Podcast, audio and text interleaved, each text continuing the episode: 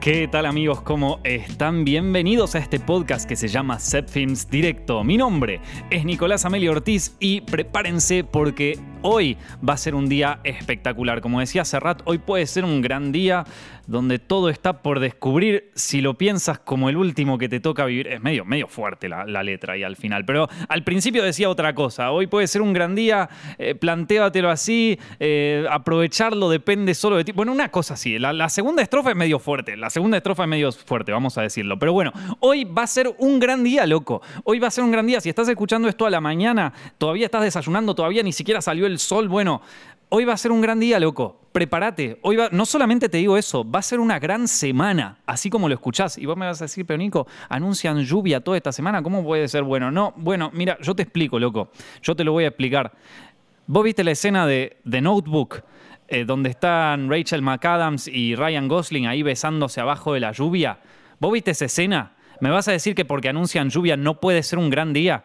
Lo único que te digo es que tengo un perro que decidió ladrar cuando empecé este podcast. O sea, empecé el podcast y el perro dijo, opa, opa, quiero, quiero ladrar. Bueno, así que si escuchan un perro acá entre medio del audio, ya saben, ese, se despertó y se, se entusiasmó, ¿viste? Dije que va a ser un gran día. El perro dijo, sí, va a ser un gran día, carajo. Y empezó a ladrar así porque le copó. Ven, si, si logro convencer a un perro con esto, ¿por qué no te puedo convencer a vos, maestro? Y si estás escuchando esto a la noche y no, es un, no fue un gran día, bueno, quédate tranquilo, mañana es otro es otro. Hoy pudiste haber fallado en absolutamente todo, te pudo haber salido todo mal, fracasaste, te dieron una mala nota, te echaron del trabajo, lo que sea. no te preocupes, no te preocupes, porque justamente tenés la oportunidad de mañana revertir todo, de decir, bueno, ¿sabes qué? Todo esto me acaba de demostrar que mañana yo tengo que empezar de nuevo. Tengo que empezar de nuevo y con todo. Así como el perro se levantó hoy, capaz ayer tuvo un mal día y dijo, no importa, hoy, hoy empiezo con todo. Bueno, vos también, vos también puedes empezar de nuevo. Vos también puedes darle un giro a tu vida. ¿Y cuándo puedes empezar? Puedes empezar mañana mismo. Eso está buenísimo, loco. Es algo bueno que tenemos como seres humanos, que tenemos como esta, esta manera de poder, de poder pensar eh, a futuro también, ¿viste? De pensar, che, ¿sabes qué? Mañana, mañana quiero cambiar mi vida. Y las cosas surgen así, ¿eh? Es de un día para el otro que vos decís, che, ¿sabes qué? Quiero cambiar mi vida mañana. Y vos podés estar en la lona, podés estar en lo más abajo. Yo me acuerdo en un momento de mi vida que estuve muy, muy, muy deprimido y estaba como en lo más abajo de todo. Y un día dije, ¿sabes qué? Quiero cambiar esto quiero cambiar esto.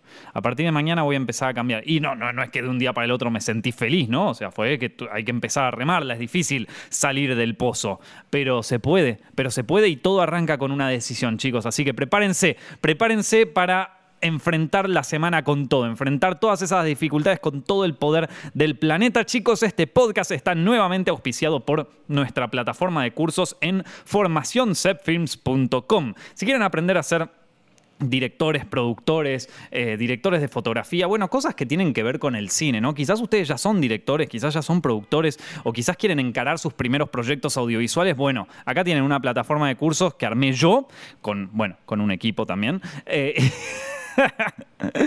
y que nuestro objetivo es ayudarlos a poder encarar ese primer proyecto o esos proyectos ya un poco más avanzados que tengan. Tenemos un curso de dirección eh, y producción para aquellos que encaran su primer proyecto y bueno, eh, están con ciertas dudas de cómo dirigir actores, de cómo encarar eh, la preproducción, de cómo quizás conseguir financiación para sus proyectos. Bueno, hay un curso de dirección que lo pueden conseguir ahí en formacioncepfilms.com, en donde, bueno, sobre todo para aquellos directores independientes, para aquellos que recién empiezan y todo, porque todos empezamos en algún lugar, tienen ese curso disponible. Y para aquellos que les interese más la parte técnica, las cámaras, la fotografía y todo eso, también tenemos un curso inicial de fotografía específicamente para cine, fotografía y cámara para cine, en donde qué sé yo, los cuadros por segundo, la velocidad de obturación y todo eso empieza a tener un rol un poco más importante que quizás en la fotografía digital normal. ¿Vieron esto de sacar fotografías así como si nada? Así que, de nuevo, eh, hay mucha gente que eh, escuchó de esta plataforma de cursos gracias al podcast e hizo alguno de estos cursos y les gustaron mucho. Gracias a todos los que me mandan mensajes después de hacerlo y me dicen como, che, está bueno, porque en serio que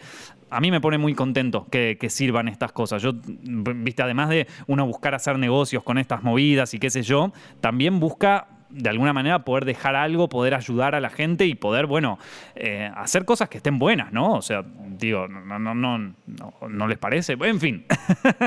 Em, hoy tenemos todo, tenemos el perro, tenemos el taladro. Tengo, tengo una casa al lado, tengo una casa al lado que está haciendo una reforma hace ya, no sé, te diría hace ya seis meses más o menos, no sé, pero ¿cuánto podés reformar vos un departamento? ¿Cuánto podés reformarlo? O sea, a ver, vamos a, vamos a empezar, o sea, ¿con qué podés reformarlo vos? Podés sacar, sacar todo el piso. ¿Cuánto te puede tomar sacar todo el piso? romper todas las paredes. Vamos a romper todas las paredes. No podés tardar tanto tiempo en romper todas las paredes. Una semana te tiene, no sé, te estoy hablando de todas las paredes. O sea, ponele que querés convertir una, una casa de 100 metros cuadrados eh, que tenía 20 habitaciones, la querés convertir en un monoambiente, ¿cuánto podés tardar en tirar abajo todas esas paredes? Después, ¿Qué más falta? Ah, construir nuevas paredes, eh, construir toda la cocina de nuevo. ¿Cuánto puede durar? Yo tengo un amigo que reformó todas, o sea, que se compró una, un departamento acá en Madrid y quería hacer toda una reforma y, y claro, le tomó tres meses hacer la reforma. Pero acá estos están en reforma desde que yo me mudé.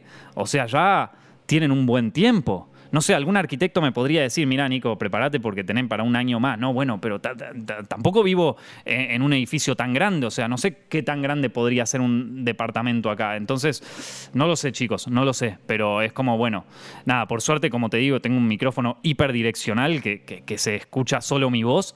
Pero si escuchan un taladro, bueno, ya saben, es la, es la construcción de al lado que no la quieren terminar nunca. O sea, y es un piso, no, es que están haciendo un edificio nuevo, están armando un edificio nuevo, están haciendo un piso. Un, digo, ¿cuánto más? ¿Qué querés hacerle nuevas ventanas? ¿Querés tapar todas las ventanas que ya estaban y hacer ventanas nuevas? No lo entiendo, no lo entiendo. Hay mucha gente eh, que, me estuvo escribiendo el otro día. En realidad, desde que hice el video sobre, eh, perdón, el podcast sobre la generación Z y algunos consejos, me, llegaron muchos mensajes eh, que, bueno, que me decían, che, gracias, la verdad que me, sirvió. Hay en, ese, en la versión en video de este podcast que está en YouTube, busquen Films Directo en YouTube y ahí está. en la versión en video, los comentarios son muchos como, che, me ayudó mucho, como, che, tengo 20 años y la verdad que, que nadie, nadie me conectó tanto con, con las inseguridades que tengo yo. Yo creo que también es como que medio tiene un, tema de taparlo y qué sé yo. Eh, y, de que también, bueno, es parte del sistema no que, te creas que estás solo. Es parte del sistema eso. La realidad es que son muchos problemas que todos tuvimos en algún momento. Yo también tuve 20 años y también tuve todas las inseguridades que tienen la mayoría de ustedes ahora, siendo que aparte mucha gente que me sigue eh, está en, siguiendo una carrera audiovisual o está en el mundo de los audiovisuales, eh, con muchos puedo entenderlos perfectamente porque yo tuve exactamente las mismas cosas. Y si pudiera viajar al pasado y decirme, che, Nico, deja de pensar tanto en estas boludeces, porque son medio boludeces, o sea, realmente son medio boludeces, eh, hubiera vivido tanto más tranquilo y hubiera vivido tanto más plenamente la vida, tanto más contento, que bueno, la verdad me alegro mucho de poder haberlos ayudado en ese sentido. Y en base a eso quería hacer el podcast de hoy. Eh, una de las preocupaciones más grandes que yo tenía en aquel momento era mi estabilidad económica.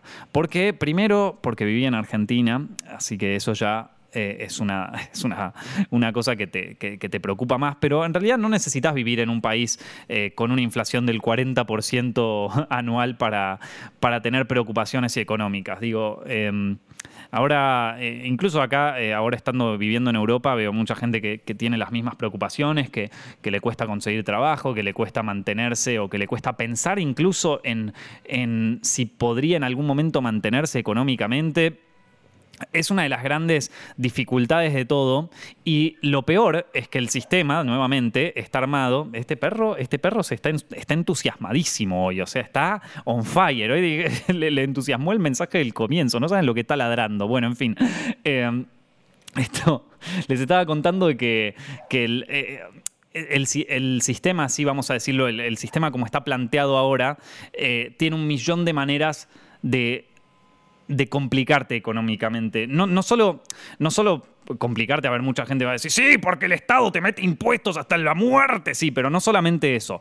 O sea, también eh, el sistema eh, de, consumismo, o sea, eh, la, todo lo que es la publicidad, todo lo que es tentarte con cosas, tentarte con cosas y tentarse con, bueno, con, con eh, hazañas del capitalismo, como puede ser eh, un nuevo auto, un nuevo iPhone, un nuevo coso, bueno, esas cosas también te drenan tu billetera y te drenan tus ingresos y de alguna manera te mantienen también como un esclavo. O sea, tenés dos personas, dos, tenés dos grandes entidades que son por un lado el Estado y por el otro lado las grandes corporaciones, cuyo único objetivo en la vida es que vos estés desmotivado, que, esté, que estés consumiendo todo el tiempo y que seas un esclavo. Entonces, em, obviamente eh, y ellos aparte tienen todas las herramientas del mundo. Es como cuando les hablaba de, cómo el sistema te trata de, desmotivar en la vida. Bueno, estos tienen todas las herramientas del mundo. Tienen expertos en marketing, psicólogos, gente eh, expertos en temas legales,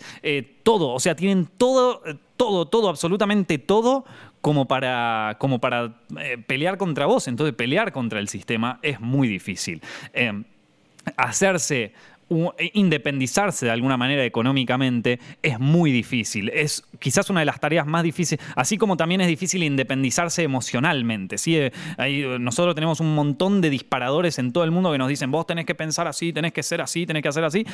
Eh, o sea, en un momento decís, ¿sabes qué? Basta, basta de todo este ruido, basta de todas estas cosas, basta de todo este ruido mental. Yo quiero, quiero hacer lo que a mí me gusta y quiero desarrollarme. Bueno, lograr ese estado es poco menos que imposible. ¿Por qué? Porque no le, porque no, no le servís al sistema si no sos un esclavo. Solo le servís al sistema si no, si no lo soy. pero Nico, si está bueno ser emprendedor, por ejemplo, sí, está bueno que haya 5 o 6 emprendedores, no que haya 25 mil. Entonces, eh, sí, sí, sí. Por eso pelearla es difícil. Eh, entonces, o, bueno, Nico, pero hay mucha gente en, la, política que después termina siendo presidente y que, como que sigue sus expectativas y sigue sus... Sí, sí, sí, pero presidente hay uno solo. No hay 20.000 presidentes. Entonces, el sistema está hecho para que justamente vos no seas presidente. Entonces, como para que sea la persona que está ahí, ¿viste? Entonces, como que eh, y cuando vos te toque ser presidente, vas a usar todas esas herramientas para que otros no puedan ser eh, la, eh, ¿cómo se llama esto? La realeza, ¿viste? La monarquía. Ya es, ya es una monarquía directamente. En fin. entonces, ¿cómo hacemos para, para poder sobrevivir a todo esto y para poder de alguna manera eh, tener cierta, cierta independencia económica, ¿no? Cierta, no te digo convertirse en un multimillonario, ni te digo, o sea, e, eso ya quizás es otro paso, eh, pero vamos a la parte de loco, no quiero, no, no, o sea, no quiero más pensar en que no llego a fin de mes. Yo me acuerdo, yo me mudé eh, a vivir solo muy temprano en mi vida. me costaba mucho la convivencia con mi familia, me costaba mucho la convivencia en general. Eh, no, no, no me gustaba compartir mi casa con otra gente. Eh, entonces yo desde muy chico ya quería mudarme solo y lo hice. Y, fue una movida que hoy te diría, mm, yo hubiera esperado un poquito más, che, porque, mm, porque me, enfrentó al mundo de pagar alquiler y pagar impuestos demasiado temprano y hubo meses donde la pasé mal, hubo meses donde la pasé mal. Ustedes saben que yo tengo, yo, yo tengo varias canas en el pelo ya, por suerte no se me cayó el pelo, pero tengo varias canas ya y muchas de esas se habrán formado ahí, en aquella época, a principio de mis 20, cuando no podía pagar el alquiler. Qué difícil, ¿eh? Qué difícil. Em, y así que, así que nada, eh, entonces entiendo perfectamente cuál es la sensación. Y, era una de las cosas que yo siempre, como que siempre me, dolió, como que siempre decía, tengo todos estos proyectos, todas estas cosas que quiero hacer, todas estas ideas, pero entendés que no tengo la guita no tengo el dinero, que cada vez que se me termina un mes no puedo pagar nada, no tengo nada, no puedo ahorrar, nunca voy a poder hacer nada porque estoy, soy un esclavo. Entonces, claro, te deprimía. O sea, en serio, me pasaba, me pasaba esto y quizás vos te sientas identificado, pero te voy a dar dos buenas noticias. Primero, se puede salir de eso, se puede salir. Hoy te diría que estoy bastante independiente económicamente, si bien tengo que trabajar un montón para poder sostener cierto estilo de vida, es... Eh, eh, te digo, puedo pasar un par de meses sin trabajar y no va a pasar nada. O sea, no, no, no es que estoy condenado a trabajar eternamente. Ya, ya te pude tener mis ahorros y ya de alguna manera es como que puedo generar más dinero haciendo nuevos proyectos y ya no es tanto como que tengo que agarrar la pala, ¿viste cómo era? agarrar la pala, nene. Eh, entonces, eh, se, puede salir de eso y también, digamos que mm, eh, e, es, un, es, un, proyecto que es muy a largo plazo, esto, ¿no? No, es, no es algo que se va a resolver de un año para el otro, es un, proyecto, es un proyecto de vida que, en el que sufrís mucho, y te lo digo porque eh, yo, yo lo he sufrido mucho. Y en algún punto, no te digo, ahora no es tanto con el dinero, me pasa con otras cosas, pero, pero se, siguen sufriendo otras cosas. Lo que digo es que es, un proceso muy, muy frustrante y muy difícil, pero que se puede, se puede, loco. Así que te voy a contar algunas cosas que a mí me ayudaron en aquel momento. Em, y que creo que podrían ayudarte eh, a vos también. Eh, bueno, a ver, una de las primeras cosas que, que yo, si viajara al pasado, me diría en aquel momento, cuando yo estaba como preocupado por el tema de generar ingresos y que no llegaba a fin de mes y qué sé yo, es pensar, mira, hay que tratar de pensar el dinero, hay que tratar de pensar la, plata, ¿viste? Como algo... Eh, como algo más etéreo, como algo que no tiene tanta forma. Y vos me das a decir, hijo de puta, yo que no llego a fin de mes y me decís que el dinero no existe. ¿Pero qué te pasa, imbécil? ¿Por qué no me pasás vos tu cuenta del banco y te dejás de joder? A ver si ahí el dinero no existe. Sí, sí, sí, es verdad, tenés razón. Eh, yo me hubiera dicho eso, la verdad. Pero no. Eh, lo que hay que pensar es esto. Eh, primero, tener bien claro cuánto, o sea, tener, llegar a un punto en donde el dinero no sea el problema principal, donde, donde, donde vos quieras hacer más dinero, pero no para poder pagar el alquiler, sino para eh, poder generar otros proyectos o poder generar otras cosas. Eh, a, eso, a eso es a lo que voy. Si tu problema principal es que no, no tenés suficiente dinero como para financiar tu estilo de vida, vamos a decirlo así, entonces primero tenés que conocer cuánto costás vos, como, cuánto cuesta tu estilo de vida, pero lo tenés que conocer muy bien, te tenés que conocer muy bien a vos mismo financieramente, y eso es difícil. Eso es difícil porque, de hecho, el otro día eh, vinieron unos amigos míos que, venían de, Alemania y los, hospedé acá en mi casa eh, unos días, y tenía un amigo que digo que trabajaba en un en un área de, a ver, que, yo trabajo en audiovisuales, que como trabajas en arte, sos un bohemio, no tenés ni idea de cómo manejar un peso, y es verdad, no tenía ni idea, pero estos vienen de una, de una rama un poco más dura, ¿sí? O sea, no te voy a decir exactamente qué, bueno, básicamente del, mundo de la medicina, ¿viste? Entonces, como gente que vos decís, bueno, gente más seria, ¿viste? Gente que tiene más cosas, y sin embargo, cuando me hablaba, cuando nos juntábamos y hablábamos, es como que eh, veía que había una preocupación extrema de su lado de cómo puedo hacer para manejar yo el dinero, ¿viste? ¿Cómo puedo hacer? Y, había una preocupación extrema eh, y yo decía, fa, loco, esto, esto, le puede pegar a todos, ¿no? No es tanto un tema de qué trabajo haces, no es tanto si sos economista o si sos eh, arquitecto o si sos médico, es más un tema general, ¿viste? Entonces, primero hay que conocerse bien financieramente. Hay que saber bien cuánto cuesta tu estilo de vida. o sea, todos los gastos que vos haces en un mes tenés que conocerlos perfectamente, pero perfectamente. Eh, hay algunos gastos que son fáciles de conocer, como por ejemplo, ¿por qué? Porque son costos fijos, ¿no? A ver, el, alquiler, por ejemplo. Vamos a, vos vivís en una casa, tenés que pagar el alquiler. Bueno, ¿cuánto sale el alquiler? Y suponga, supongamos que no, que no que, no vivís en una, o sea, que vivís en la casa con tus padres o que vivís con alguien que te paga el alquiler. Bueno, siempre está bueno saber cuánto te costaría el alquiler, porque así, eh, eh, no sé, fíjate, por ejemplo, si todavía no te mudaste solo, si todavía no vivís solo. Eh, busca casas que te gustan o casas donde o, departamentos en donde a vos te gustaría vivir, en zonas donde a vos te gustaría vivir y fíjate cuánto cuesta eso. quizás te des cuenta de que cuesta muy caro, quizás te des cuenta de que cuesta muy caro, pero no importa, vos anótalo anotalo ahí y agarrate un Excel, ¿viste? agarrate un Excel o agarrá una, hoja de papel y empezá a anotar gastos, ¿viste? Bueno, el alquiler, sale esto.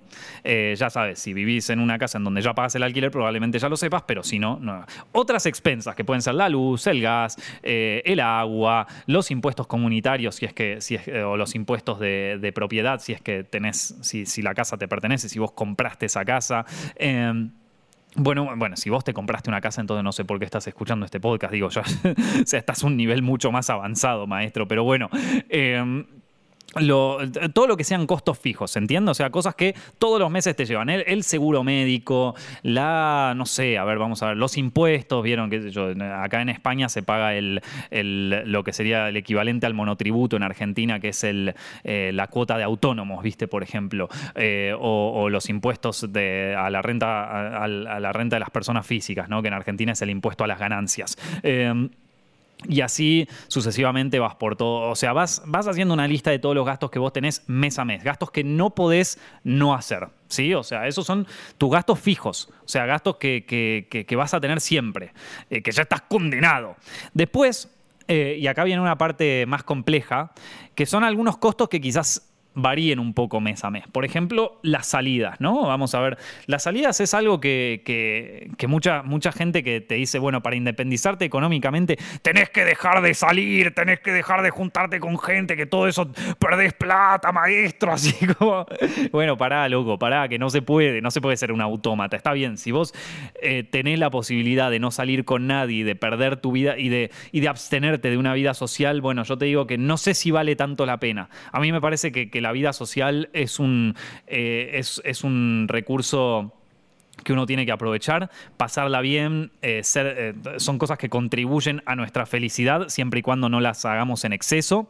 Eh, y, me parece que es un gasto importante, ¿no? O sea, poder juntarse con amigos, poder hacer un asado el domingo con la familia, ¿viste? Este tipo de cosas que que implican un gasto, pero que, bueno, que loco, tampoco te podés poner tan, tan duro, ¿viste? O sea, una, un domingo, ¿viste? Bueno, está bien, ponele que vos salís una vez por semana, te anotás todos los gastos que tenés en salidas. Mucha gente acá es donde se pierde, porque acá muchos, la mayoría de nosotros, eh, tendemos a, pensar que gastamos menos de lo que realmente gastamos. Entonces vos decís, si yo en salidas, ¿cuánto gasto más o menos por mes? Sí, gastaré más o menos esto.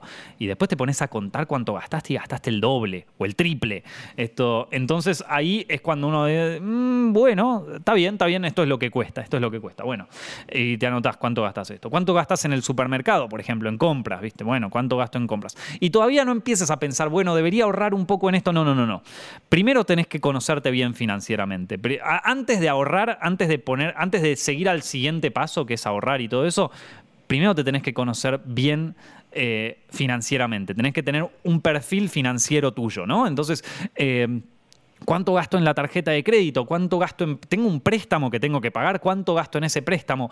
Eh, bueno, y así te, te, pones a pensar en todo. Te pones a pensar en absolutamente todo. ¿Qué otras cosas más pueden ser? Bueno, ¿cuánto gasto yo en, en compras mías? En qué sé yo, me, me compro un juego para, para, la Play, o, me compro un libro, o no sé, o me compro eh, unas cosas para la computadora, o no, ¿viste? ¿Qué, cosas estuve gastando en todo este tiempo? ¿Me compro un, teléfono nuevo? Eh, ¿Cada cuánto me compro un teléfono? ¿Viste? Todo, todo lo que sean gastos, todo lo que sean compras, todo eso. Eh, hoy, por suerte, la mayor. Va, por suerte, es un poco limitante también, pero, pero vamos a decirlo así, hay una, eh, al estar todo tan digitalizado, los bancos y todo eso, es como más fácil llevar una, eh, un como... Eh, una cuenta de todo lo que vos vas gastando, ¿sí?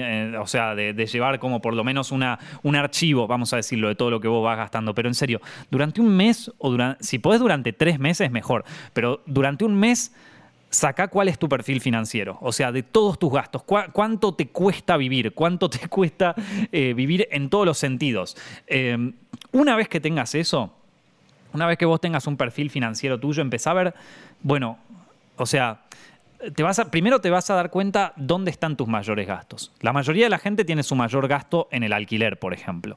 El alquiler muchas veces es un porcentaje grande de nuestro, de nuestro eh, de, nuestros gastos mensuales. Eh, pero bueno, quizás vos te das cuenta de que de repente tenés unos gastos en compras que decís, che, loco, estoy gastando mucho en esto.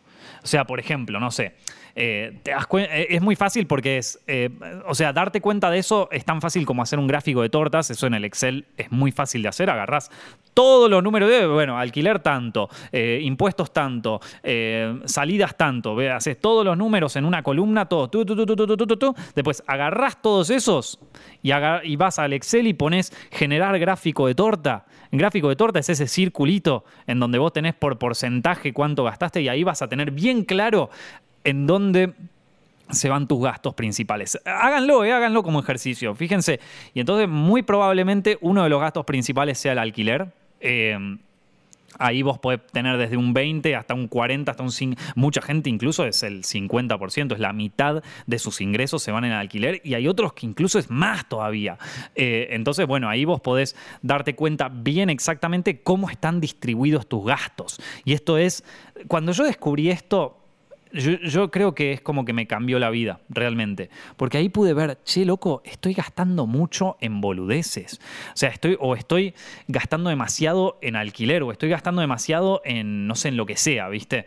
Los impuestos son siempre más o menos lo mismo, depende de dónde vivas, va a ser siempre entre un 21 y un 49%. O sea, esto.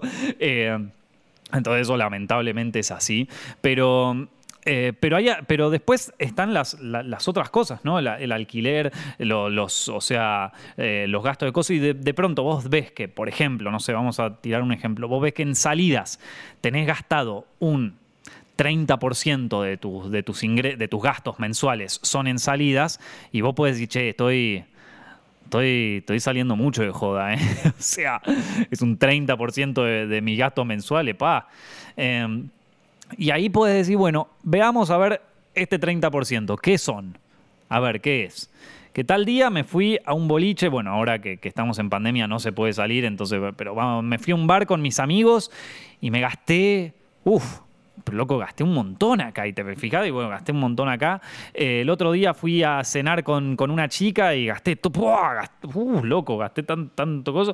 Y ahí uno se empieza a plantear, ¿estuvo buena esa salida? Entonces, como que empezás a valorar un poco las salidas en serio. Por ejemplo, yo tengo unos amigos acá en Madrid donde las salidas me salen caras. Esto, las salidas me salen caras. Pero, pero la verdad que la paso muy bien cuando me junto con ellos. Y digo como, bueno, está bien, dos veces por semana hago alguna de estas salidas, dos veces por mes hago alguna de estas salidas con ellos que, que, bueno, que quizás manejan un estilo de vida por arriba de, la media. Eh, pero bueno, está bien. Eh, no, no, voy a salir todo toda la semana con ellos, pero salgo dos veces por semana y está, y está increíble, ¿viste?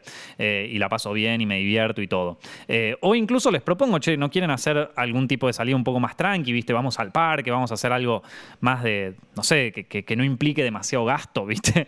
Esto. y entonces ahí, bueno, empezamos a, empezamos a reducir un poquito nuestro, nuestros gastos mensuales, ¿no? Esto en cuanto a salidas. Pero con esto no quiero decir dejen de salir.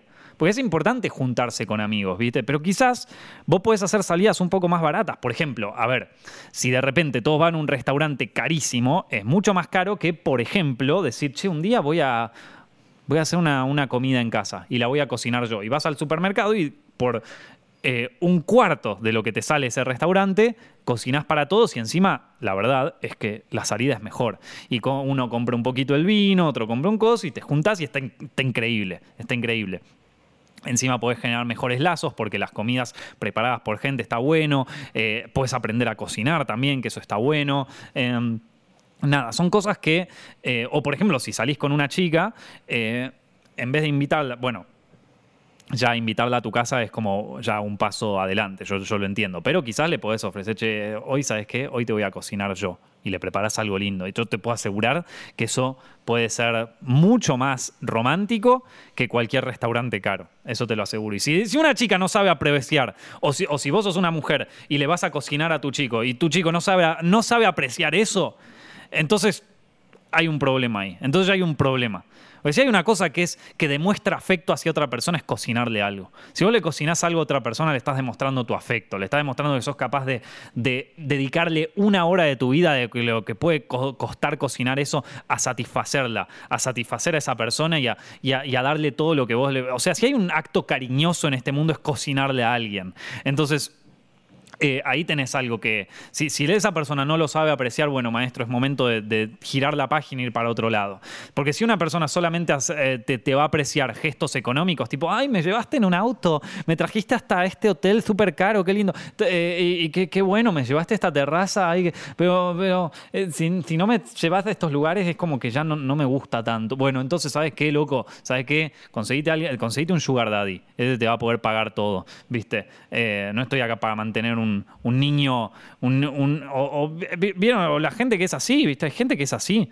Yo me acuerdo una vez, cuando recién llegué a España, cuando recién me mudé, salí con una chica que había conocido así en, Tinder o en alguna de esas, y salí con ella y me di cuenta, che, loco, o sea, todo bien, me, me cae bien, me cae bárbaro, pero su estilo de vida es muy complicado, es muy complejo, es muy caro.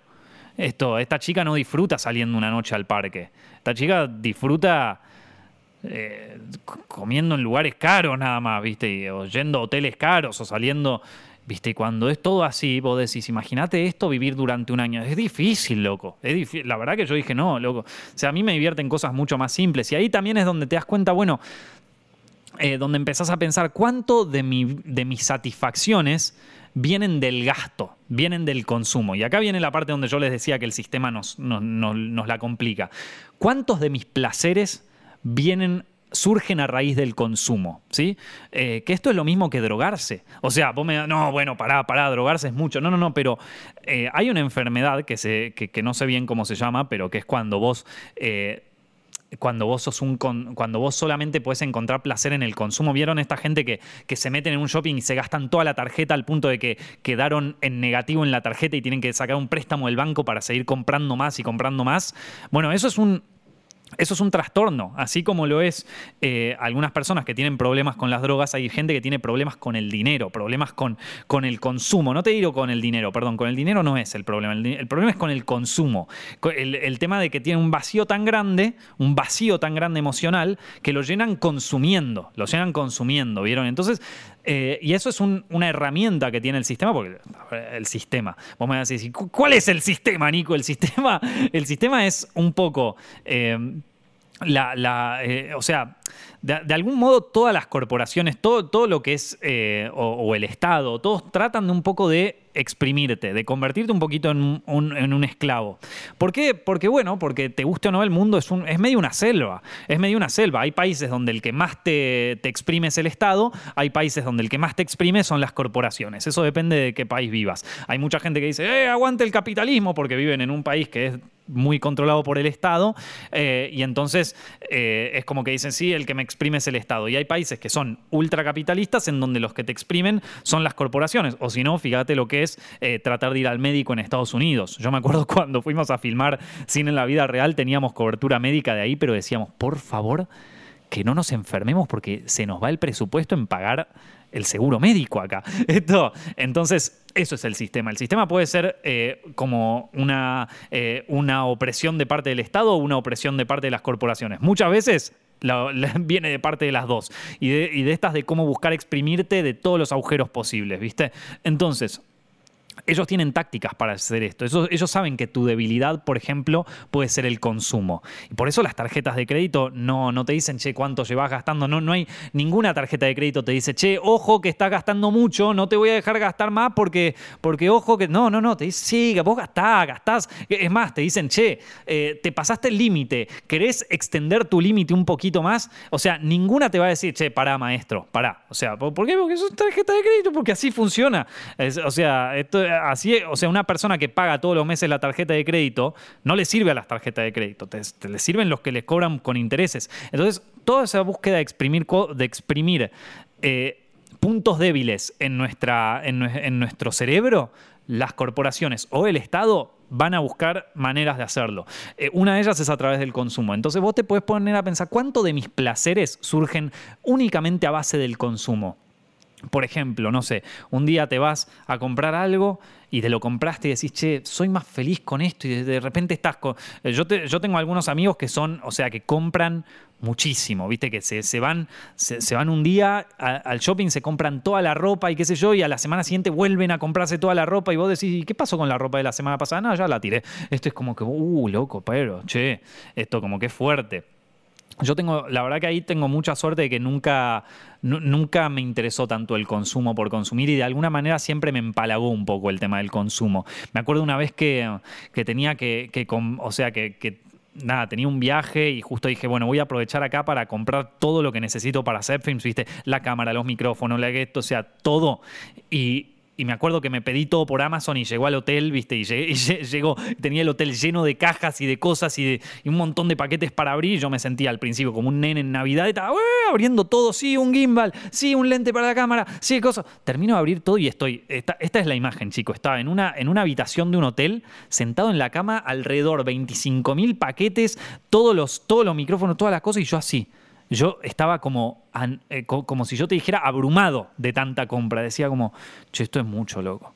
Yo estoy como que me hizo mal, como que me sentí empalagado de tanta cosa, ¿viste? Hay gente que no, hay gente que termina esto y es como que le agarra un, como, que al contrario, ¿viste? Como, o sea, uy, necesito más azúcar, necesito más, que, no se empalaga nunca, ¿viste? Como, eh, uy, esto me encantó, quiero vivirlo de nuevo mañana, ¿viste? Eh, yo la verdad que tuve la suerte de que eso no me pasa, así que tengan cuidado, porque esas son herramientas que usa el sistema para justamente para tocarte algunos, algunos botones del cerebro. ¿Viste? Entonces hay que tener cuidado con eso, hay que tener cuidado porque si no vas a ser esclavo del consumo. Y esto no, no le pasa solamente eh, a la gente con pocos recursos, le pasa incluso a gente con mucha guita. O sea, eh, gente con mucha guita de repente maneja un estilo de vida que es o sea, por ejemplo, yo conozco gente que tiene, o sea, que por su trabajo gana mucho dinero, pero ese dinero que gana se lo gasta, se lo gasta enseguida y se lo gasta en cosas caras, ¿eh? en cosas caras. o sea, de pronto eh, en comprarse un reloj eh, de esto Rolex, viste, en comprarse un Louis Vuitton, viste, todas esas cosas que son caras y que no sirven para una mierda. Esto.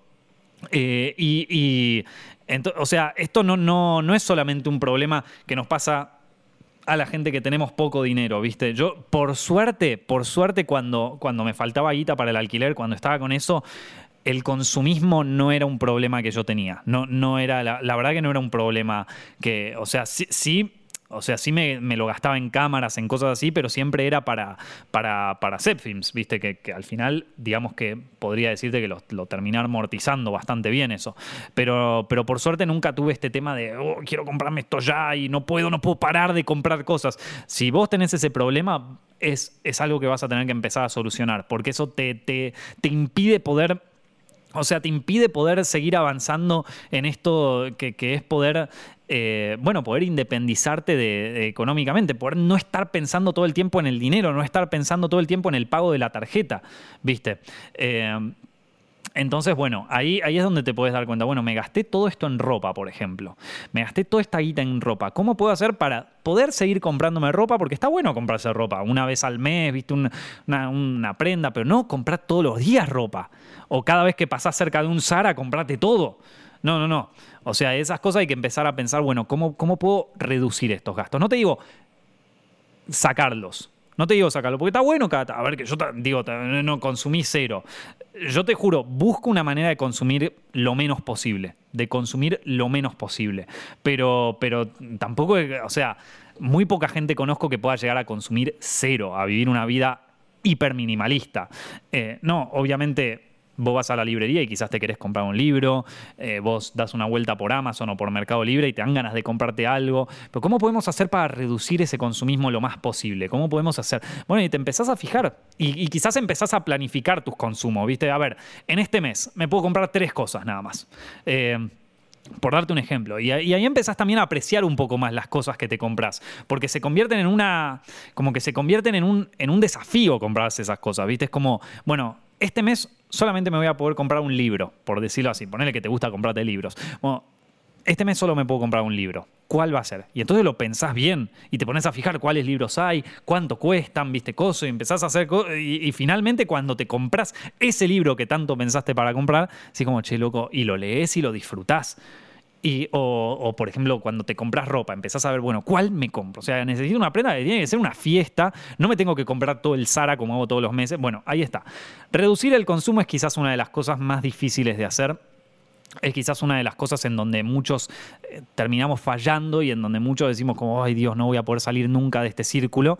Pero se puede, se puede. Es un hábito que hay que lograr mes a mes y vas a tener todo en contra. Eh, y, por, por, eso te digo que es un desafío complicado, porque tenés todo el sistema en contra. Todo el sistema está pensado para qué? Para que te compres el próximo iPhone. Entonces Apple saca el nuevo iPhone, está en todos los carteles, se aparecen todos los, los ads de YouTube, están todos los influencers con, miren, me compré un nuevo iPhone, tengo el mejor que ayer y lo conseguí por canje. Si anda la puta que te parió.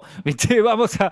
Eh, eh, eh, tenés todo el, a, todo el universo en, tus redes sociales que se está sacando fotos con el nuevo iPhone y vos estás como, puta, qué bien que salen esas fotos, yo también lo quiero. Y, y después tenés como si no fuera suficiente, tenés a, todo el mundo hablando del nuevo iPhone y que me lo compré. Y mira esta cámara, cómo se ve, a ver, nos sacamos una selfie, chicos, miren el teléfono que me compré. Y después, como si no alcanzara con todo eso, también tenés a la gente que te juzga por el teléfono que tenés, ay, pero ese ya, está medio viejo, ¿no? Cinco años con el mismo teléfono, no está ya para comprarte uno nuevo, para, para, para pasar al siguiente nivel, ¿viste? Así como...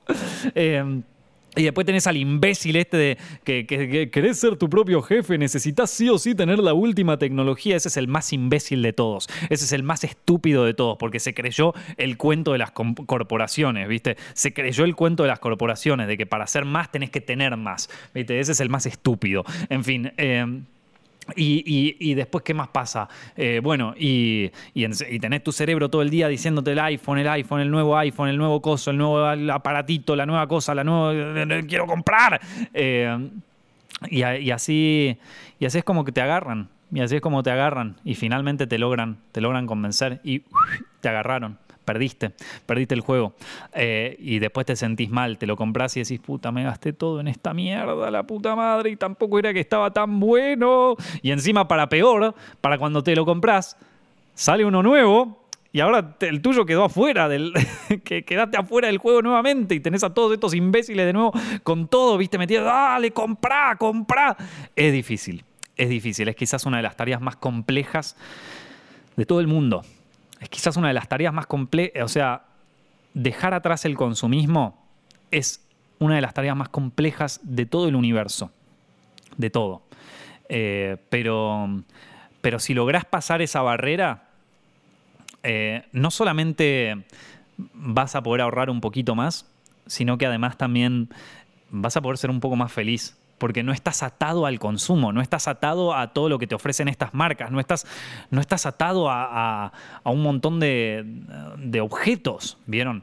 Em, entonces, nada, eh, ahí pueden leer libros sobre budismo y sobre esas cosas que tienen que ver más con deshacerte de las cosas materiales. No sé, es como que eh, yo entiendo que es difícil. Lo entiendo porque eh, he pasado muchos años y yo pensé que era un problema que, te pasaba quizás en la adolescencia o que te pasaba quizás en tus primeros 20 años, viste, cuando empezás a tener guita, pero no, yo tengo amigos que tienen 30 o incluso más grandes que no pueden parar, que no pueden parar, que están, eh, o sea, que, están en toda la, en esa rueda girando y girando y trabajando para comprarse el nuevo teléfono, para estar de moda, para perder de estar de moda, para seguir trabajando, para comprarse lo nuevo y no, no, no genera nada no genera nada. Entonces, bueno, ahí está. Eh, reducir, reducir algunos gastos superficiales, vamos a decirlo así. No digo reducir todos, reducir algunos. Reducir algunos. Pensar bien qué, en qué, qué, es lo que quiero consumir este mes y pensarlo bien. Y, ser, ser más consciente de eso. Como te digo, tener un perfil financiero tuyo. El siguiente paso, una vez que ya sabes cuánto, cuánto gastás vos por mes, cuánto cuesta, es empezar a pensar un poco, bueno, ¿cuánto tengo que empezar a generar para poder mantener este estilo de vida? Y para poder ahorrar un poquito, ¿no? Eh, entonces, acá, te ves enfrentado a una difícil ecuación, que es, esto es lo que yo gano por mes, esto es lo que yo gasto. Tengo más gastos que ingresos. ¿Qué hago? Eh, muchas veces lo primero que puedes hacer es reducir consumos superficiales, como te acabo de decir, reducir un poco las salidas, reducir un poco los gastos así eh, superfluos, reducir un poco, o sea, no, no volverte un, extremista, ¿viste? Porque hay gente que, yo, o sea, ¿viste? Cuando tengo a gente que te dice, no, porque ya es, gastar mucho, vamos, nos juntamos y vamos al cine, no, porque ya es gastar mucho y no salen directamente. Si, bueno, podemos ir al parque, juntarnos algo así, no pasa nada, ¿viste? Como que no... Eh, no, no volverse un extremista capaz, pero, pero sí empezar a pensar, bueno, che, a ver, empezar a priorizar un poco esas cosas, ¿viste? Em, empezar a, pensar en, ese tipo de, movidas. Eh, y bueno, ahora tengo estos ingresos, tengo estos gastos. Em, ¿Cómo puedo hacer, por un lado, para generar menos gastos? Y esto a veces te puede llevar a decisiones difíciles, como por ejemplo, no sé, si el, si el alquiler de, de donde vos vivís te cuesta, no sé, vamos a decir, el 80% de, tu, de tus ingresos se te van a alquiler. Vamos a decir, por tirar un número extremo, ¿no? El 80% de tus, de tus ingresos se te van en el alquiler. Ahí quizás te enfrentas a una decisión que es muy difícil, que es decir, como, che, tengo que, tengo que alquilarme un, una vivienda un poco más barata. Tengo que irme a, vivir a otro lugar porque esto es demasiado caro. Y mm, esa es una decisión difícil, la verdad, porque por lo menos para mí, o sea, eh, eso para mí es más difícil que el, que el consumo. Pues a mí, yo la verdad que siempre, me acuerdo, el, primer departamento en donde yo me mudé era un departamento de, literalmente eran 20 metros cuadrados, era una caja en Escalabrini Ortiz, allá en Palermo.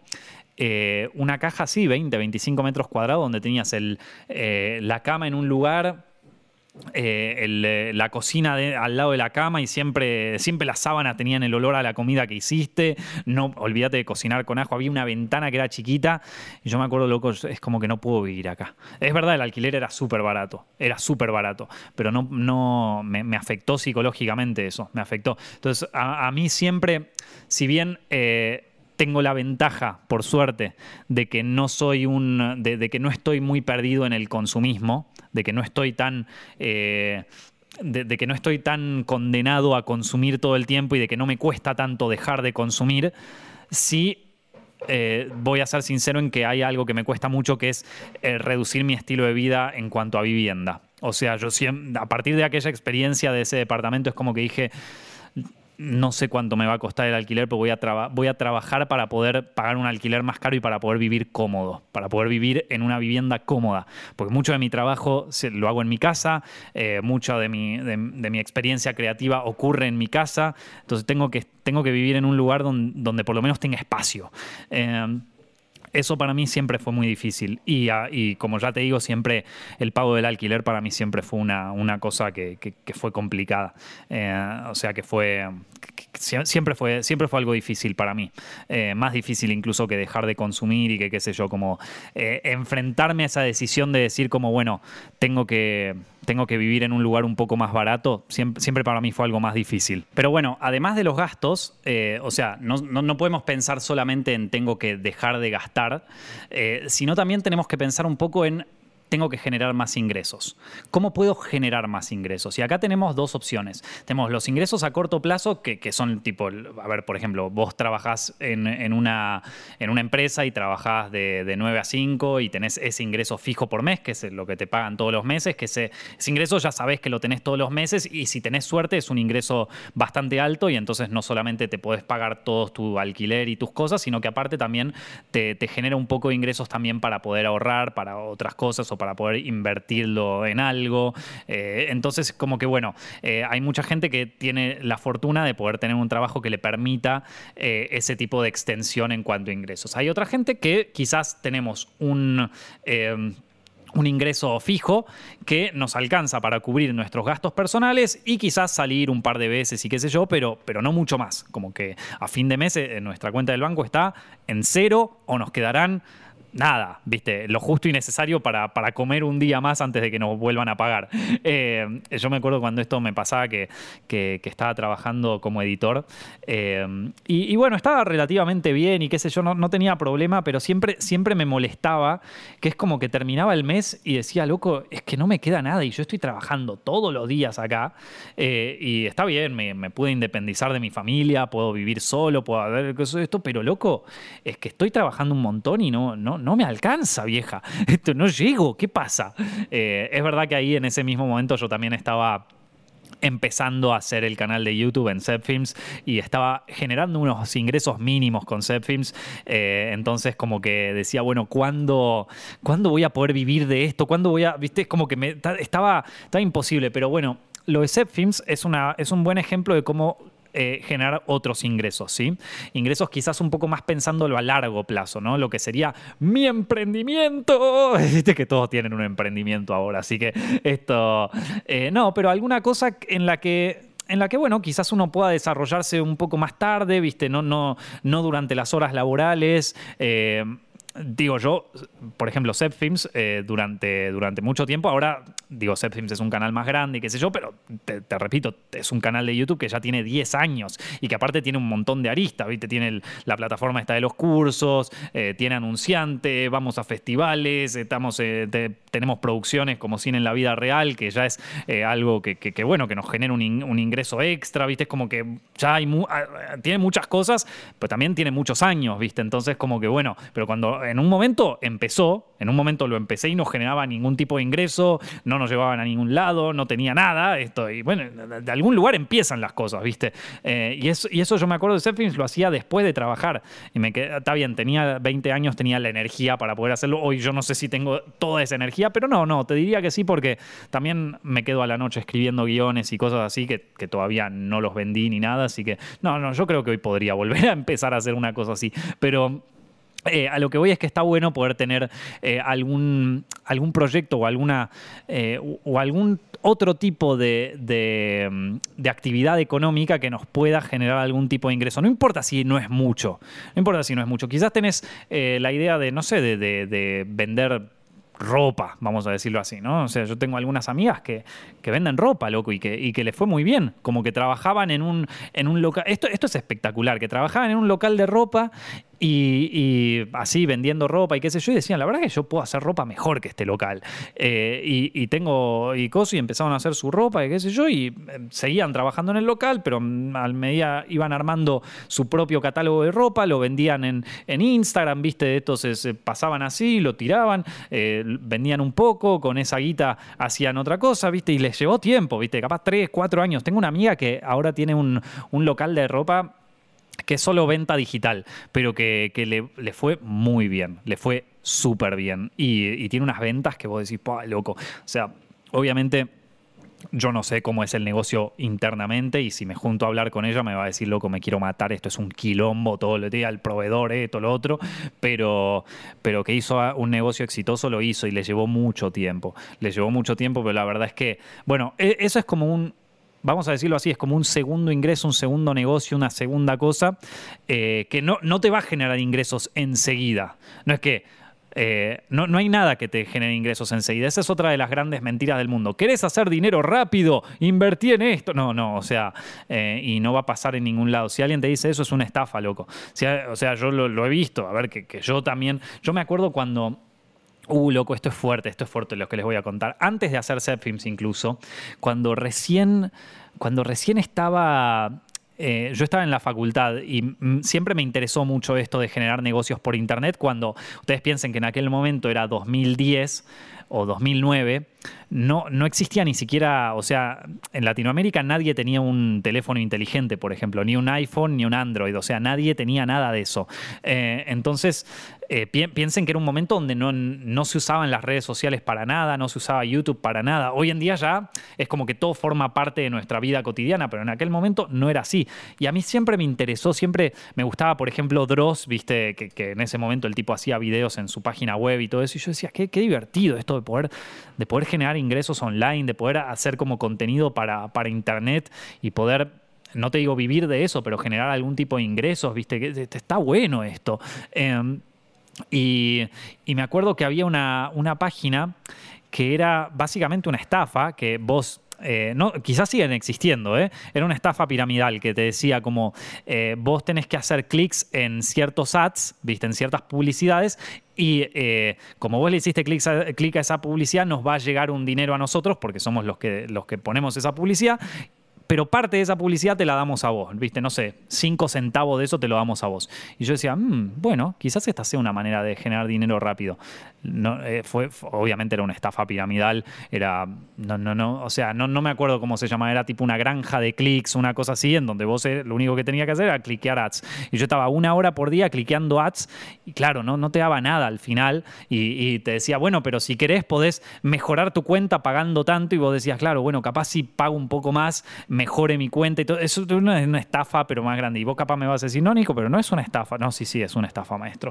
Es una estafa. Em, entonces, eh, pero, pero me acuerdo, o sea, todas esas cosas de eh, ganar dinero rápido es, siempre una estafa. Nunca, confíen en alguien que les dice ganar dinero rápido. Es como, eh, no, no, no se hace. Pero lo que sí se puede hacer es ir empezando a, a generar algo. Y vos me vas a decir, loco, necesito la guita ya para pagar el alquiler. No es que la necesito de acá a 10 años, la necesito ya. Eso era algo que me pasaba a mí. Eh, y, me acuerdo de tener, yo tenía charlas con, con mi viejo, viste, que le decía como che, o sea, creo, o sea, voy a dejar esto porque ya no, no puedo más, ¿viste? Tengo que pagar el alquiler. Y ahí, y ahí fue cuando me enteré algunas cosas de, mi familia, eh, que, claro, que nunca me habían dicho porque yo era muy chico, pero de cómo, de cómo a mi viejo le había afectado el 2001, la, crisis del 2001 en Argentina, de cómo, de cómo esta, este tipo de cosas pasan, este tipo de crisis pasan y hay momentos donde no sabes qué carajo vas a hacer con tu vida y tenés que, y te, te guste o no, tenés que seguir tenés que seguir y tenés que avanzar es una de las cosas, de las enseñanzas más, importantes que me, que me dio mi viejo en ese sentido. Eh, de, que, bueno, que hay que, hay, que seguir, loco, de que hay que encontrarle la vuelta, porque de un día para el otro eh, también son cosas que a mí me dan un poco de miedo, ¿no? Este tema de las crisis y qué sé yo, porque fue una crisis que destruyó económicamente a mi familia. O sea, la destruyó. Y era algo en Argentina a lo que, a lo que muchos nos acostumbramos, ¿viste? A tener una crisis de estas que te destruyen cada tantos años, ¿viste? Eh, y todo a mí, a mí siempre, nada, o sea, esto de cine es que necesito la guita para poder pagar esto, para poder llegar a fin de mes, porque cómo puede ser que no llego, cómo puede ser que no. Eh, entiendo muy bien cuál es la frustración, pero, pero hay, que, hay, que bancarse, hay, hay, que bancarse el tiempo. El, tiempo. el tiempo es tirano, gente, el tiempo es complejo. Eh. Y, hay muchos que tienen 20 años y que dicen como, eh, tengo 20 años y todavía no soy exitoso. No, pero maestro, no te preocupes, tenés tiempo, tenés tiempo, Hay muchas cosas que a los 20 años no tenés que hacer, hay muchos que a los 20 años no tienen que pagar un alquiler. Bueno, aprovecha ese tiempo para, para empezar algo, para empezar, no sé lo que sea, lo que vos quieras, un emprendimiento de ropa, eh, una zapatería empezar a coser zapatos, lo, que sea, lo que sea, empezar a, aprender eh, cómo arreglar una, cocina, ¿viste? Para eh, vos decir, bueno, pero yo no quiero ser plomero, o sea, esto, vos sabés la guita que podés hacer siendo, haciendo trabajos de plomería, pero, pero bien hechos. Eh, tengo acá en cuando fui a filmar acá en España, fuimos a filmar en Bilbao, eh, en,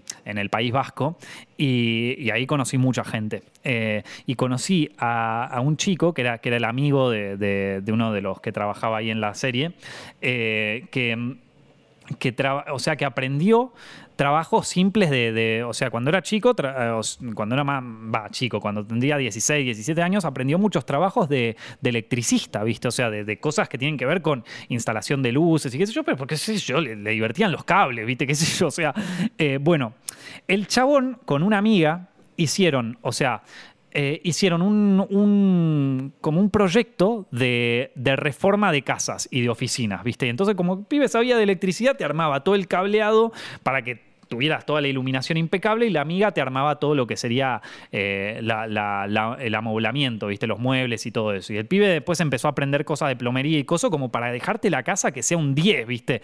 Y, tienen, una, y tienen un proyecto y trabajan entre los dos allá en Bilbao haciendo reformas para casa, que es impresionante. Lo, yo vi el coso y digo, yo ni, bien me... Si, si en algún momento me puedo comprar una casa, los contrato, porque es impresionante lo que hagan. Entonces, hay un montón de trabajos que están menospreciados, pero que sin embargo pueden generar un negocio impresionante. Un negocio impresionante. Tengo un amigo eh, en, Argentina que su padre eh, es, eh, bueno, trabajó mucho tiempo en jardinería, trabajó como jardinero en mucho tiempo, pero él había estudiado ingeniería química, una cosa así en la UBA, ¿viste? pero trabajó como jardinero para, ganarse el, mango en aquel momento. Y como aprendió mucho de jardinería, había aprendido mucho sobre pesticidas y sobre cosas así, eh, y sobre las dificultades de hacer ciertos pesticidas y qué sé yo. Bueno, el tipo, eh, como era ingeniero químico, desarrolló un pesticida, cagate de risa, desarrolló un pesticida que lo patentó y que le compraron la patente en un montón de países porque aparentemente ese pesticida es de puta madre, o sea, es un pesticida increíble que, que, hoy en día eh, él lo tiene patentado y, digamos que fue la fortuna familiar, vamos a decirlo así, y, lo contratan desde el Estado para, para, eh, no, fertilizar, ¿cómo se dice esto? Para, para desinfectar todos los parques, para, para desinfectar los espacios públicos, y se usa y, se usa en un montón de países. Me había contado este amigo que se lo patentaron, se le compraron la patente en China. Para, o sea, una cosa que vos decís, oh, bueno, pero ser jardinero, que yo no quiero ser jardinero. Bueno, aquí tenés, loco, te puedes hacer millonario siendo jardinero. Esto. Eh, entonces, bueno, quizás haya algunas cosas en donde, en donde uno puede. En donde uno puede generar un ingreso extra como este tipo que genera una... Eh, aprovechando algunos conocimientos que quizás ya tenés o quizás aprendiendo cosas nuevas que, quizás nadie está mirando en este momento, ¿no? Como por ejemplo estos chicos que, tenían su cosa de electricidad o, este tipo de movidas que digo, ahora todo el mundo quiere ser famoso en Instagram, ¿viste? Ya está, ya, ya, ya fue Instagram, ya, está, o sea, ya, ya no hay lugar, es demasiado competitivo ese espacio, ¿no? No joda, ¿viste? Busquemos algunas cosas en donde nos podamos destacar, ¿viste? Donde podamos, o lugares en donde no haya tanta competencia. Yo creo que hay muchos lugares eh, en actividades industriales o en cosas así que tienen un gran potencial que no está siendo tocado. Y te lo dice alguien, te lo dice alguien que me acuerdo, cuando yo recién empecé en internet, me acuerdo que le decía a la gente, piensen loco, eh, o sea, eh, le decía a mis amigos, a todos, che, em, empiecen a poner sus cosas en internet, empiecen a, o sea, empecemos a hacer nuestras movidas en internet, porque nadie está haciendo esto y porque nadie le está prestando atención y podría ser el próximo boom.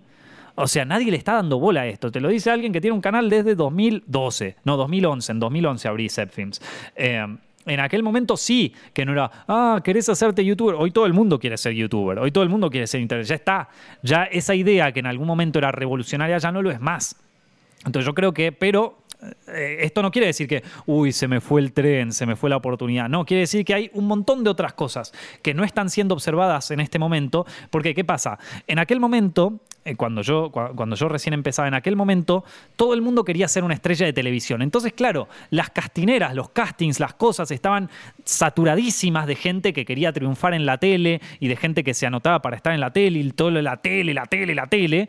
Estaba saturadísimo, era imposible conseguir trabajo en la tele. Y yo me acuerdo que el sueño que teníamos muchos de lo que este, estudiábamos una carrera audiovisual era quiero trabajar en el cine, pero claro, como Argentina no tenía la industria cinematográfica más grande del mundo, eh, quiero trabajar en la tele, que por lo menos en la tele, viste en MTV, en, Turner, en alguno de estos, que, bueno, que por lo menos se puede vivir ahí. Eh, pero nadie estaba mirando internet en aquel momento, nadie, nadie, cero, te estoy diciendo cero. Eh, entonces, eh, bueno, lo, mismo en el mundo de la música, en el mundo, o sea, hay momentos donde hay nichos o hay lugares eh, de, trabajo o de, o, de, fuentes de ingreso o negocios que están cero explotados y si te metes ahí en el momento justo, bueno, quizás puedes aprovechar. Y hay momentos donde ese lugar se dan cuenta de que sí, es un lugar copado para, para, meterse a nivel negocio y, ese negocio se empieza a saturar, se empieza a saturar y hay tanta gente persiguiendo ese mismo objetivo que ya está loco, ya, el, poco dinero que quedaba ya, ya está, ya no queda más, ¿viste? Yo me acuerdo cuando YouTube recién había sacado su programa de partners en, Latinoamérica, éramos tan pocos youtubers, eh, eso fue en 2000, 2008, ponele, 2008 había sido que habían sacado el programa de monetización en Argentina. Eh, y yo empecé, eh, yo me había, yo, había hecho el partner con YouTube en 2012. Y me acuerdo, mis videos no generaban, no llegaban a generar 10.000 visitas y yo ya generaba buenos, o sea, no, te decía ingresos espectaculares, pero generaba buenos ingresos. ¿Por qué? Porque no, no éramos nadie. Entonces los ingresos de YouTube se repartían, eh, o sea, lo que eran las publicidades de YouTube Argentina se repartían bastante bien entre los pocos que éramos. Ahora, ¿qué pasa? Es 2021, todo el universo tiene un canal de YouTube, entonces esos ingresos se reparten ya no entre 20 personas, se reparten entre 200.000. Entonces, como bueno, hay que pensar otras cosas ahí. Hay que pensar otro, otro, otros sistemas, otras, eh, eh, otras opciones. Yo también lo estoy pensando todo el tiempo, gente. No, no, bueno. Eh, entonces, ahí está. Y eso, si vos encontrás un nicho ahí, en un lugar que, en un terreno que no está explorado. Yo estoy seguro de que muchos de ustedes tienen algún talento que no tiene nadie, que no tiene nadie, que lo pueden aprovechar espectacularmente. Eh, y em, digo, mucho, eh, eh, como te digo, el sistema también te pone esto de que tenés que ser la próxima estrella, tenés que ser, tenés que estar en el spotlight. Si no sos alguien conocido a los 22, ya sos un inútil, no servís para nada olvídate, maestro, la mayoría de la gente que tiene mucho dinero en este, en este mundo, y te lo digo porque eh, tuve la suerte de conocer, eh, he ido al Festival de Cannes, he ido a, algunos lugares donde mm, he conocido a gente con mucho dinero. La mayoría de la gente con mucho dinero lo hace detrás de las bambalinas, o sea, están por atrás. De, o sea, todo esto de tenés que ser famoso, tenés que ser conocido, tenés que ser una estrella en Twitter, qué sé yo. Olvídate, maestro La verdadera guita se hace del otro lado. Este, este, la verdadera guita la hace el manager de este tipo, que, que, fue el manager del tipo que era conocido en 2012, que lo mandó a la mierda y ahora fue el manager de, alguien conocido en 2015, lo mandó de nuevo a la mierda cuando dejó de ser conocido y ahora es manager de, no sé, María Becerra, ponele. y, que, y que quédate tranquilo que, que, la va a dejar a María Becerra cuando deje de ser conocida, va a ser el manager de una nueva. Toda esta gente, o sea, la gente que hace el verdadero dinero en el mundo del espectáculo está detrás, está por detrás de todo este mundo. Eh, la fama es muy transitoria. Hay una frase de, Horacio que a mí me encanta, que, la voy a buscar porque para mí es, una frase que a mí me, cambió, o sea, me, cambió la manera de pensar. Eh, acá está. Eh, es medio difícil de entender, pero, pero habla sobre la fortuna y sobre lo que es la lo que es estar en el en el, en, el spotlight, vamos a decirlo así, lo que, lo que es estar en, la, en, boca de todo el mundo. ¿Vieron? Eh, que, sería la fortuna, que sería eh, qué es lo que nos hace... Y, cómo es tirana la fortuna y cómo la fortuna eh, es, tirana, es malvada y se regocija en los humanos que, se creen, que, creen que la poseen, porque nadie posee la, fortuna. O sea, la, frase, la frase de Horacio, el, texto de Horacio dice así, ¿eh? escuchan. Eh, tibio y no frecuente adorador de los dioses, extraviado por una insana sabiduría, véome en la precisión de volver atrás las velas y emprender de nuevo el camino abandonado, porque Júpiter, rasgando mil veces las nubes con su rayo encendido, lanza por el cielo sus caballos atronantes y su carro volador que estremecen la baja tierra, los ríos fugitivos, la estige, las las cumbres del Atlas las, y las hórridas mansiones del odioso Tártaro. Él eleva a la altura a quien yace en el abismo, abate al poderoso y hace brillar a quien vive en la oscuridad. Y ahora escuchen, esta es la mejor parte. La fortuna arrebata con agudos gritos la diadema de una frente y se regocija poniéndola en otra distinta. Esa última frase para mí es, lo dice todo. Se las voy a repetir para que la tengan en cuenta. La fortuna arrebata con agudos gritos la diadema. La diadema es como una especie de corona de una frente, o sea, se la saca a alguien. La fortuna te la, te la arrebata como si fuera un águila, como si fuera un ave rapaz. Te la saca, eh, y se regocija, o sea que se caga de risa poniéndola en otra distinta. O sea, la fortuna le chupa un huevo vos, le chupa un huevo la persona. La fortuna es simplemente una corona que pasa de cabeza en cabeza y que no solamente es totalmente fatal, no solamente es un ave rapaz, no solamente te la sacan cuando quieren, sino que se caga de risa en vos cuando la perdiste y se la pone a otro así al azar porque se divierte, porque a la fortuna le divierte eso, le divierte tragarte, le divierte escupirte. Entonces, eso, e, eso para mí, a mí, por lo menos, me cambió, me cambió un poco la, frase esa de Horacio. Em, y bueno, pero, pero por eso les digo, hay, hay que pensar en otras formas de generar ingresos, en otras formas de, pensar quizás un negocio a largo plazo. Y a corto plazo, que es cuando necesitas la guita del alquiler, bueno chicos, ahí es cuando, ahí es la parte difícil. Ahí es la parte difícil porque necesitas, eh, qué sé yo, eh, yo me acuerdo que por ejemplo cuando eh, cuando trabajaba así como editor, yo agarraba todos los trabajos extras posibles en la empresa. Y había noches que me quedaba tipo hasta las 11 de la noche trabajando en un coso para poder generar un ingreso extra. Eh, y, era difícil, loco. La verdad que eh, era difícil, volvía cansado, volvía cansado. Y, te tengo que decir que yo tuve suerte, porque, porque pude conseguir un trabajo dentro de mi, dentro de mi, de mi o sea, de, mi mundo, ¿no? Dentro de mi rubro, que son audiovisuales. Está bien, empecé como asistente de edición, que era como un trabajo, era darle café a los editores. Esto, pero, pero, pero bueno. No, en ese momento a mí no me importaba, yo estaba, pero yo estaba feliz de la vida haciendo eso. Eh, que, eso también es importante, ¿viste? Saber valorar algunos trabajos. Hay gente que dice, eh, me pagan poco por ser asistente de edición. Yo, yo en realidad debería estar dirigiendo con Scorsese, no maestro. Está, muy, está increíble poder trabajar en esto. O sea, yo, me acuerdo que estaba, pero no feliz, yo estaba regocijándome como, como la fortuna. Estaba feliz de la vida de poder tener un trabajo ahí en el, en el universo de, del audiovisual. Eh, esto para mí era, era, la gloria. Y hoy en día se puede. Entonces, hoy en día se pueden conseguir trabajos más fáciles en audiovisuales eh, que antes. Porque hoy en día la mayoría de las empresas tienen, eh, manejan trabajos eh, audiovisuales, como por ejemplo, no sé, el kiosco de la esquina puede llegar a tener un, un, Instagram y puede necesitar videos. Y yo te puedo asegurar que si vos vas a un kiosco o a, un restaurante y le decís, che, mira, yo soy bueno haciendo videos, ¿querés que te haga los videos para tus redes sociales? Está bien, va a ser un ingreso, no, no vas a ganar una fortuna haciendo eso. Pero un ingreso extra que no tardás tanto tiempo en hacerlo. Yo me acuerdo cuando estaba en Zepfilms que ya era un canal que tenía eh, no sé, eh, ya tenía como 100.000 suscriptores o algo más, pero claro, estaba en el, en el proceso de dejar mi trabajo como editor para empezar a trabajar 100% en Films y no me alcanzaba la guita, no me alcanzaba la guita. Entonces yo decía, puta, tengo 100.000 suscriptores en YouTube, que en aquel momento era como, o sea, era famoso, ¿entendés? Eras famoso, eras un, o sea, eras una bomba, ¿viste? Eh, hoy tener 100.000 suscriptores tiene cualquiera, pero en aquel momento era tener muchos suscriptores, papá, tener la placa de los 100.000 suscriptores, o sea, era una bomba, te estoy hablando en 2013, 2014 2014 llegué a los 100.000 suscriptores. Y, decía, y no me alcanza la guita, loco, ¿cómo puede ser esto? No puede, no puede ser. Y, me acuerdo que estaba como, puta, que yo tengo, o sea, tengo toda esta base de seguidores, tengo este coso, y estoy trabajando, o sea, y de pronto me veo trabajando haciéndole un videíto para las redes sociales a, este coso, o ni siquiera las redes sociales, era un, eh, un video institucional para no sé qué cosa, ¿viste? Y yo estaba como, puta, que en internet soy, soy alguien conocido y que qué sé yo, y acá estoy haciendo como videos promocionales para no sé qué mierda. Me quiero matar, pero bueno.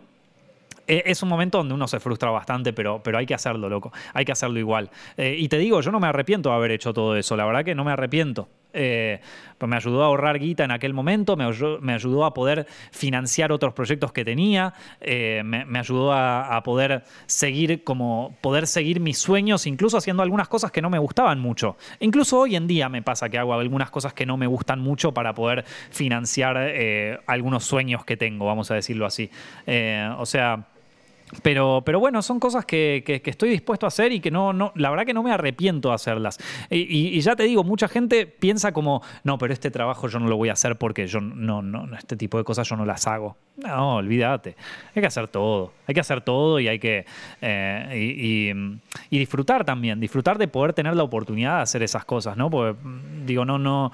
es difícil, loco. Es difícil. Es un mundo complicado. Es un mundo complicado. Para los actores es un mundo complicado, para aquellos que quieren desarrollar una carrera en el mundo digital es complicado, para todos es complicado. Para, para, esta chica que quería tener una marca de ropa, yo te puedo asegurar que ella no la pasaba bien atendiendo en un local de ropa eh, durante todo el tiempo que estaba. Eh, pero, pero bueno, son historias que al final eh, está, está bueno conocerlas y está bueno poder hacerlas. de, no, de no vivir en el consumo, de no vivir pagándole a otros. O sea, de no vivir regalándole el dinero a otras corporaciones y a otro tiempo, sino de poder generar tu propio, eh, tus, propias cosas y de poder finalmente poder decir como, bueno, ya no estoy preocupado, no estoy, no estoy preocupado de que no puedo llegar a fin de mes. Esto ya no es un problema, ya no es un problema grave. Ya este, tendrás otros problemas y qué sé yo, pero ya el tema de no llegar a fin de mes ya no es el problema más grave de tu vida.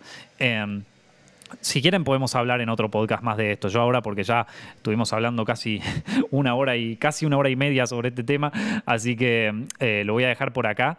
Pero si les gustó y tienen ganas de que, hablemos más seguido sobre este tipo de cosas, me, lo pueden decir, me lo pueden comentar. Les agradezco mucho a todos los que están escuchando este podcast en Spotify iTunes. La verdad que desde que volvimos a lanzar el podcast todas las semanas está teniendo una audiencia impresionante. Eh, es realmente, le está yendo mejor que en los años que en los años anteriores, que era tipo uno de los podcasts más escuchados de, Argentina. Así que la verdad les agradezco mucho a todos los que lo están escuchando y a todos los que lo están compartiendo y a todos aquellos que, que, bueno, que, siguen, eh, que, siguen escuchándolo y que, nada, que, ayudan a que esto crezca cada vez más.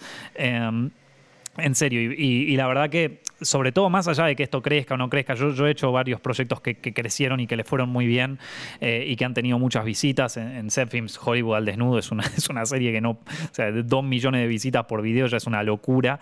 Eh, no, no, no, no sé si es algo que, que hoy en día me mueve demasiado, pero sí me mueve mucho saber que que hay gente que le gusta esto y que, y que disfruta escuchando a un estúpido hablando durante una hora. así que eh, es algo que me pone muy contento. Cuando puedo hacer un contenido que, le gusta a la gente y que la gente lo aprecia eh, en este universo de tantas cosas y de tanto contenido y de tantas movidas que hay, eh, me, pone muy contento saber eso. Así que gracias a todos los que me, los que me lo hacen saber. Chicos, espero que hayan disfrutado este podcast. Recuerden que lo pueden escuchar cuando quieran en Spotify y en iTunes y en otra plataforma, en su plataforma de, de podcast favorita. Creo que estamos en todas. Em, también pueden escuchar este podcast en YouTube, en Films Directo. Eh, ahí hay un canal de YouTube que se llama Films Directo, lo buscan ahí, lo pueden escuchar también ahí. Eh, y bueno, nada, espero que la hayan pasado increíble, espero que tengan un día espectacular hoy. Y si ya terminó su día, espero que haya sido de lo mejor del mundo. Nos estamos viendo la semana que viene.